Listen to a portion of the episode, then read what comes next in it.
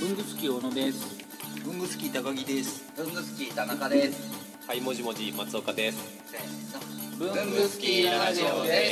あ、そう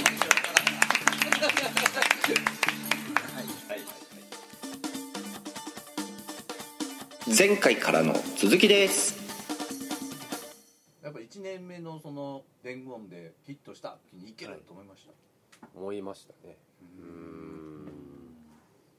思いましたね。うーん。これでなんとかなるでもでも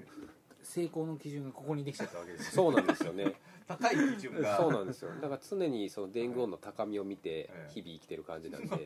っと劣等感な感じはありますけどね。はい今回も失敗だ、まあ、僕らから見たら成全然功に見えるんだけ成功どやし話題になってるしうんもうちょっとね、なんかメディアと売りにつながればいいんですけどね。うんでもアナの機内誌にも乗っはいはいはいね。そうですてるね。チップが、うん。ありがたいお話でね。うん。これでね今度はアナがね機内販売してくれるようになればう。うんんあの、ねアナの文具に1個参加すそれればこそスチュアデスさんがみんなここにね穴バージョンをうんあれね、実はねね言えるかわかんないですけど、ええ一応声かかったんですよ前おー前ですけどはね、い結局決まらなかったんですけあどーその時聞いたお話面白かったのが、その機内でしか買えないじゃないですか、はいはいはいでで東京から福岡に行く便とかが結構売れるんですよ、なんでかっていうと福岡で恋にしているキャバクラのお姉ちゃはいんはにいはいはい機内で買ってあげるんですって 使いましょうよねうん使いましょう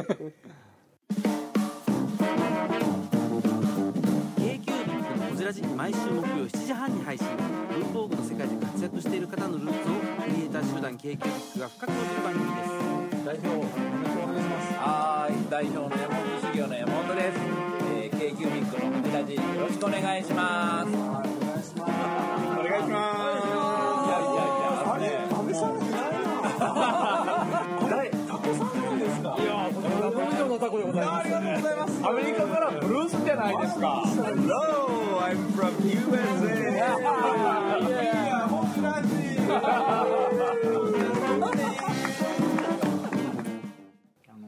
松岡さんに聞きたいことがあって、え教団立たれてるじゃないですかその話知りたいんですよなんかあの教団お茶のお茶の水あーはいはいはいせっかくなんで、うん松岡さんはもともとフリーのライターさんで、はいで僕らの知ってる松岡さんっていうのははいもじもじそのうそうそうそ社長のう、うん、松岡さんなんですけど、知らない顔がいっぱいあるんですよそれねで結局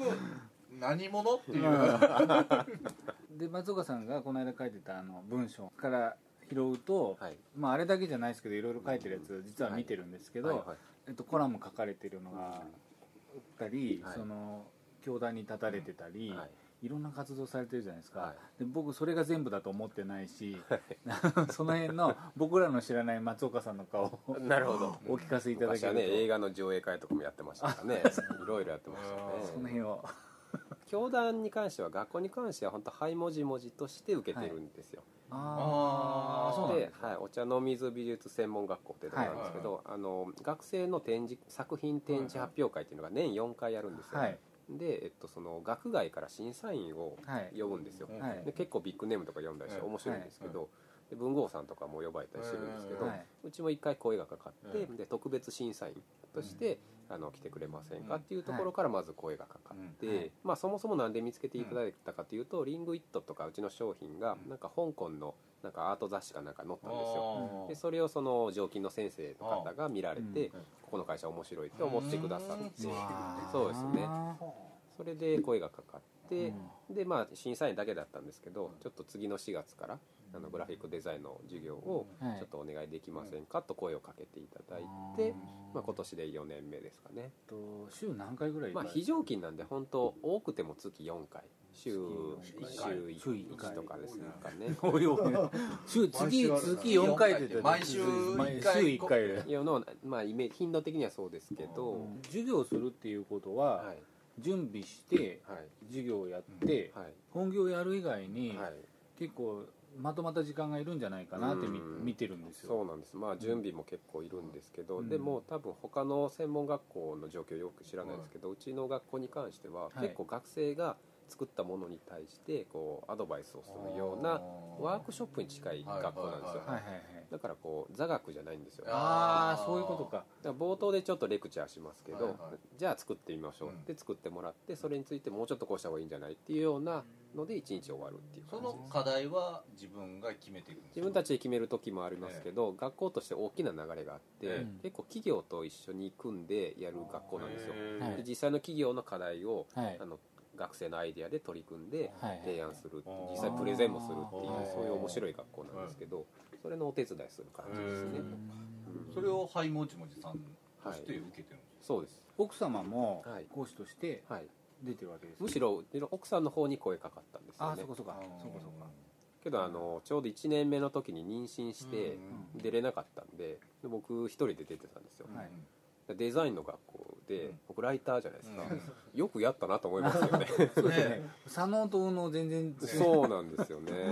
うんただまあその特にロゴデザインを担当してたんですけうんどはいはいまあ自社でも商品作ってええロゴとか作ってますしうんそのなんかこういうふうに作るんだよというよりは自分たちはこういうふうに作っていてうんで生徒が作ったものに対してもっとこうしたらいいんじゃないかっていううん現場の声でもってあーアドバイスするって感じなので、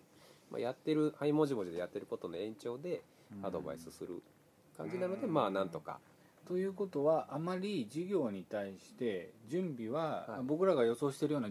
あの準備とかはなく、はいはい当日その授業に行って何かアドバイスするみたいな感じそうですまあ前日日にレクチャーする内容を少し考えて、うんまあパワポに落として、うんスライドで写すぐらいの準備ですかねあ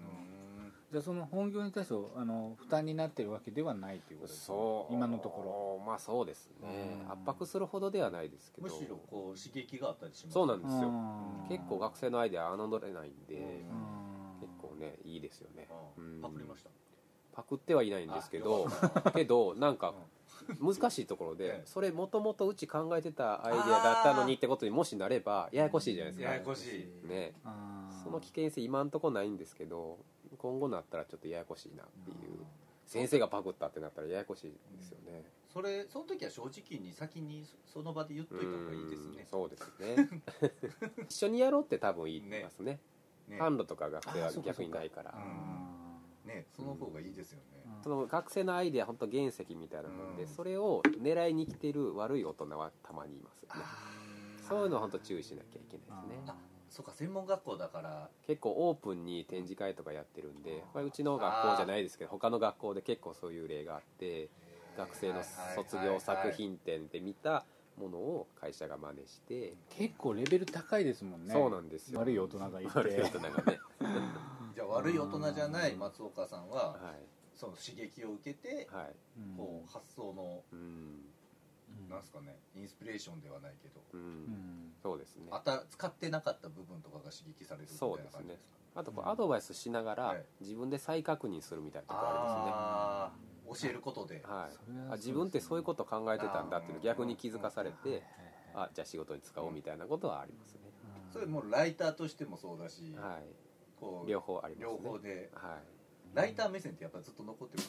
ライターメッセンは残ってますねだうんから今ねずっと今日やっててん僕ちょいちょい楽ちんだなと思いながらやってて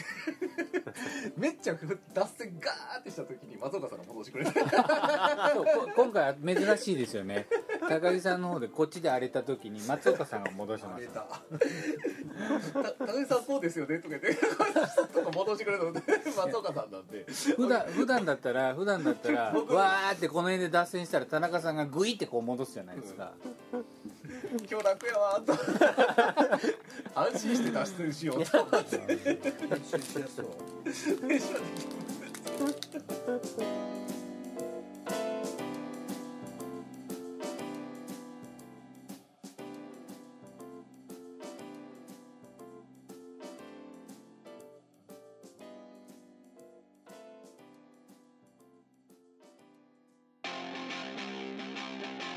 あどんぐつきラジオもお便りとか欲しいですよね欲しいですねもう反応欲しいですねというわけでどのようにすればできますかえーまず文具好きの会員の方はログインした後にコメント欄に記入ください TwitterFacebook などの SNS でもお待ちしておりますメールは